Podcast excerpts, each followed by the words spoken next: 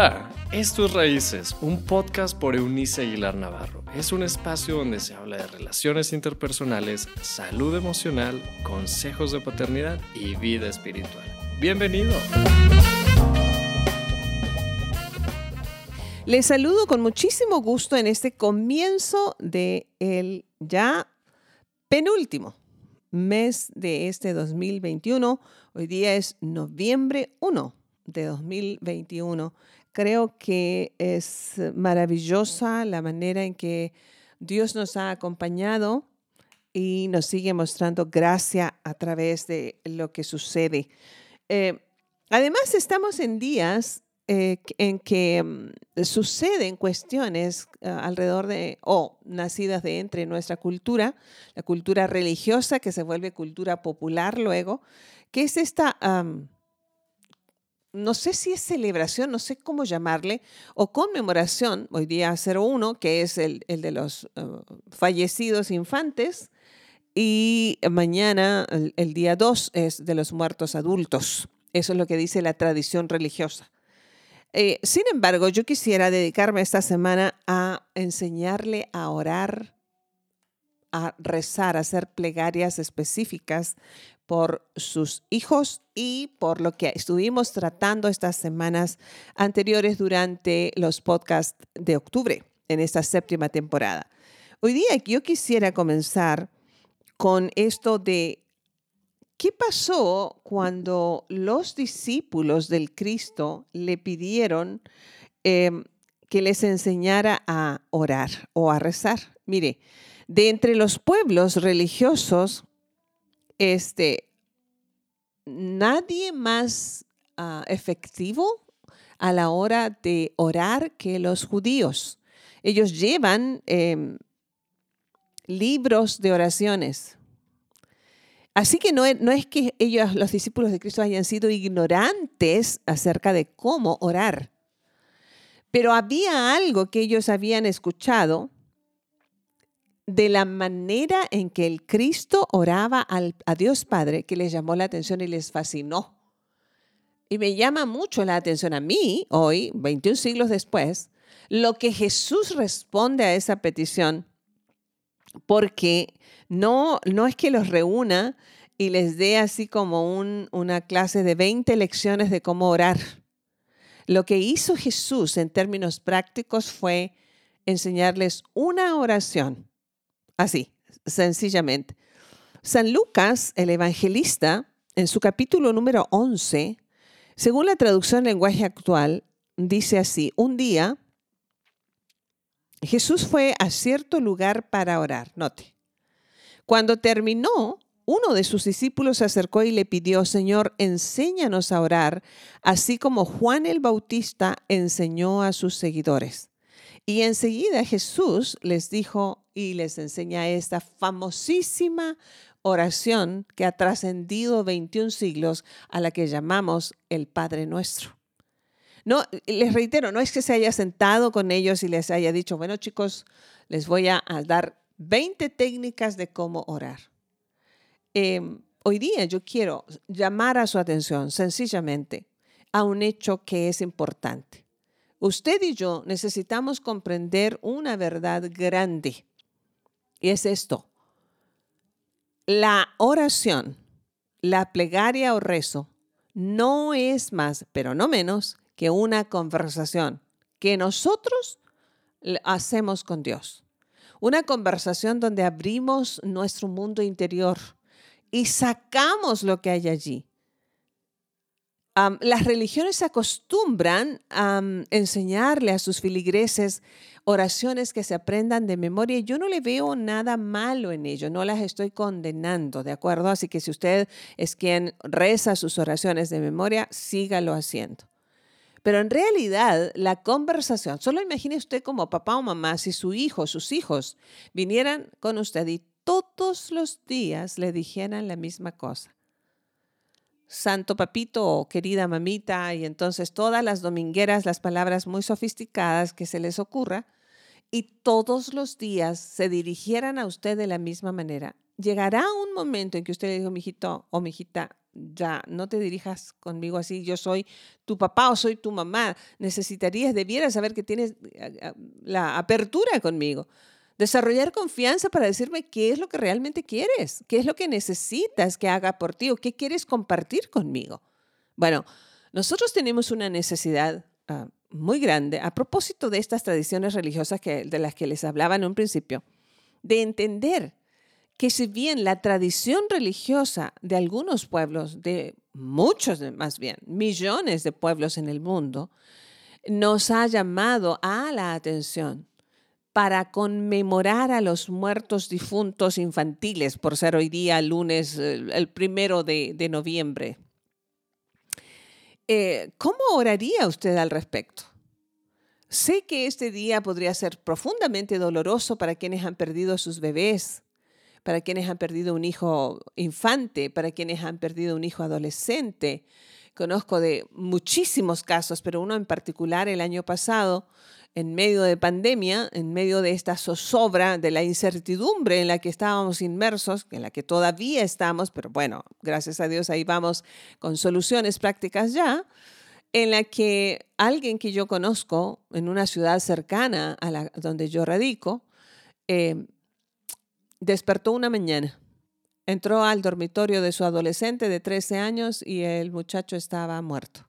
Había muerto de alguna afección cardíaca durante la madrugada.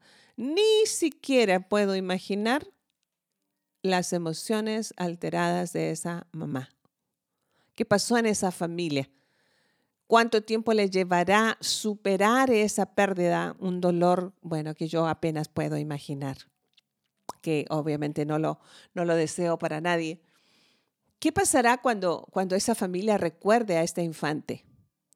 Eh, o conmemore un día como hoy. ¿Cómo oraría por su hijo muerto? Entonces, cuando nosotros somos movidos en, en, medio de la tragedia a orar por nuestros hijos cuando están enfermos, cuando tuvieron un accidente, cuando salen de casa y no sabemos de ellos, qué sé yo, pero en realidad, aunque eso es muy bueno, mi recomendación es que usted aprenda a hacer conversaciones abiertas, sinceras, sencillas, cercanas, accesibles con el Dios que conoce tu nombre. Te conoce por nombre. Sabe de qué cosas, dice la escritura, tienes necesidad. Y no es que si Él lo sabe, mejor no se lo digo. No, no. Lo que pasa es que Dios nos recomienda decirle para que nuestro corazón se libere. Entonces, la oración es una manera de descargar, de descargarnos de aquellas cosas que nos impiden la paz.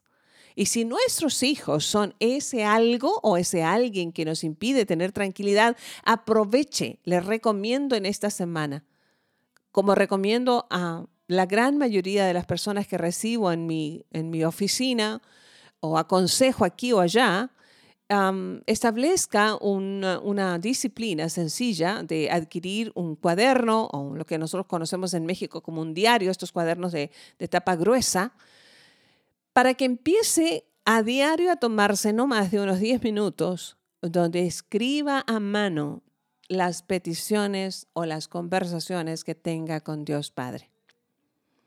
Me encanta esta manera tan tierna y cercana con la que el Cristo le contesta a su discípulo cuando él le dice, ah, enséñanos a orar, así como Juan el Bautista enseñó a sus discípulos. O sea, estos maestros, tanto Juan el Bautista como el Cristo, empezaban a hacer oraciones diferentes a las que sus padres habían hecho o seguían haciendo en el templo de Jerusalén. Les llamó tanto la atención que eh, sus discípulos pidieron ser enseñados. Y ya les repito, Jesús no les llevó a 20 lecciones de cómo orar, sino que les enseñó una sencilla oración que comienza con una frase de lo más tierno y cercano, es Padre o Papito en arameo. Esta, esta cercanía de tu corazón con Dios Padre, en la que puedas escribir o verbalizar diciendo, papito Dios, papito mío. Esto es lo que hay en mi corazón respecto a mis hijos varones. A lo mejor tengo un solo varón, A lo mejor tengo dos, o como en los casos de, de mis hijas, que tienen solamente varoncitos en mis nietos. ¿Qué voy a hacer con la vida que tú me has prestado? Ayúdame a formar de este niño un hombre y de un hombre un caballero. Voy a hacer una oración al final de, um, esta este, um, reflexión de hoy que le ayude a tener una, noción de cómo hacerlo, ¿de acuerdo? Como yo lo hago, lo hice em, con uh, mi único hijo varón, um, que hoy es mi colaborador además dentro del el servicio público que hacemos. Pero establezca esta rutina, esta conversación. Conversamos con Dios mientras vamos al trabajo. Nomás no cierre los ojos y va manejando para que no, no, no surja un accidente. ¿Se fija? Usted puede utilizar el tiempo en el autobús, usted puede utilizar el tiempo en el automóvil, usted puede utilizar el tiempo en una fila en el banco, usted puede utilizar un espacio de su día o de su noche o de su madrugada, donde escribiendo a mano, y mi recomendación es puntual, hágalo a mano, porque aparte el movimiento que necesita hacer el cerebro al mover la mano y plasmar ideas escritas, permite desarrollar nuevas neuronas cerebrales. Esto hace que nosotros nos mantengamos eh, conscientes, nuestra inteligencia se pueda seguir desarrollando, pero al mismo tiempo eh, es, como un, es como una carta romántica con, con Dios, es también un espacio donde yo puedo vertir mis preocupaciones y todas estas conversaciones que tenga con Dios respecto de sus hijos en este caso, termínelas con gratitud creyendo por fe que lo que ha pedido Dios no solamente lo ha escuchado, pero contestará. Queremos muchachos, niños que se conviertan en hombres de bien, entonces no solamente vamos a estar enseñando puntualmente lo que es bueno y lo que es malo, cuidando su corazón con toda intención, pero haciendo conversaciones, escribiendo conversaciones con su creador para que nos ayude para que nos facilite la enorme tarea que nos toca o que implica la paternidad. Ore más o menos así. Dios o oh papito, te doy muchas gracias por el gozo enorme que me has permitido al prestarme la vida de mi hijo varón lo asumo así como un precioso regalo tuyo. Pero tienes planes para él que yo desconozco. Tienes un propósito eterno para su vida. Así que por eso hoy te ruego con todo mi corazón que me llenes de sabiduría divina para poder guiar, primero descubrir cuál es ese propósito y guiarlo hacia allí. Que yo sea el vehículo que porte tu amor, tu aceptación, tu gracia, tu salvación, tu salud, tu apertura, tu misericordia, tu amabilidad, que lo arrope así, así como lo harías tú que se sienta tan impresionantemente amado y recibido por mis brazos como por mi corazón, y que a través de mis abrazos y el amor que le otorgaré, Él te conozca a ti. Dame la gracia y capacidad para no solamente entonces descubrir ese propósito, pero descubrir sus habilidades y le enseñe pronto en su vida ¿para qué es bueno? ¿Para qué lo enviaste justo en esta hora y en este tiempo? Ayúdame a descubrir sus miedos para ayudarle a superarlos con tu ayuda. Y ayúdame a descubrir las bellezas tuyas que has puesto en su interior para guiarle a explotarlas y hacerse un bien a sí mismo y con ello el bien a los demás. Hoy quiero bendecirte a causa de la bendición que significa mi hijo. Que algún día, Dios y Padre, me permitas el privilegio de verlo hecho un hombre, un hombre de palabra, un hombre de cumplir esa palabra, un hombre de compromiso, un hombre honesto, un caballero con las mujeres que lleguen a su vida, tanto quien va a ser su cónyuge como sus hijas o sus hermanas en caso de tenerlo, sus amigas, las mujeres que lleguen a su vida que pueda ser reconocido por su caballerosidad, por su temple, por su sobriedad. Y sé, Dios, que cuando mi hijo adquiera todas esas riquezas morales, de principios morales y espirituales, lo demás, los demás cosas materiales, lo demás de cuestiones de su salud, de sus circunstancias, serán añadidas por ti. Muchas gracias por lo que espero ver algún día que construido en el corazón de mi hijo con tu ayuda. Lo recibo junto con la paz de saber que tú ya me has escuchado. Gracias por poder acercarme a ti. En el nombre del Padre, del Hijo y del Espíritu Santo, que así sea. Muy bien, hoy día, a pesar de ser un par de días hoy, el de mañana, de conmemoración de muertos, aquí hablamos vida y queremos abrazar a quienes han perdido seres queridos y los extrañan. llore si acaso eso le hace bien, pero al final reciba el consuelo de Dios Espíritu Santo. Nos escuchamos mañana en otra entrega de estas reflexiones de oración específicas por nuestros hijos. Hasta entonces, chao, chao. Gracias por habernos acompañado en este episodio de Raíces. Te invitamos a que te suscribas en la plataforma de tu preferencia y también que puedas compartir este contenido con aquellos que están en tu mundo. Puedes seguir conectado a través de la página web www.euniceaguilar.com. También en Facebook búscanos como Eunice Aguilar y en Instagram como arroba Eunice Aguilar N.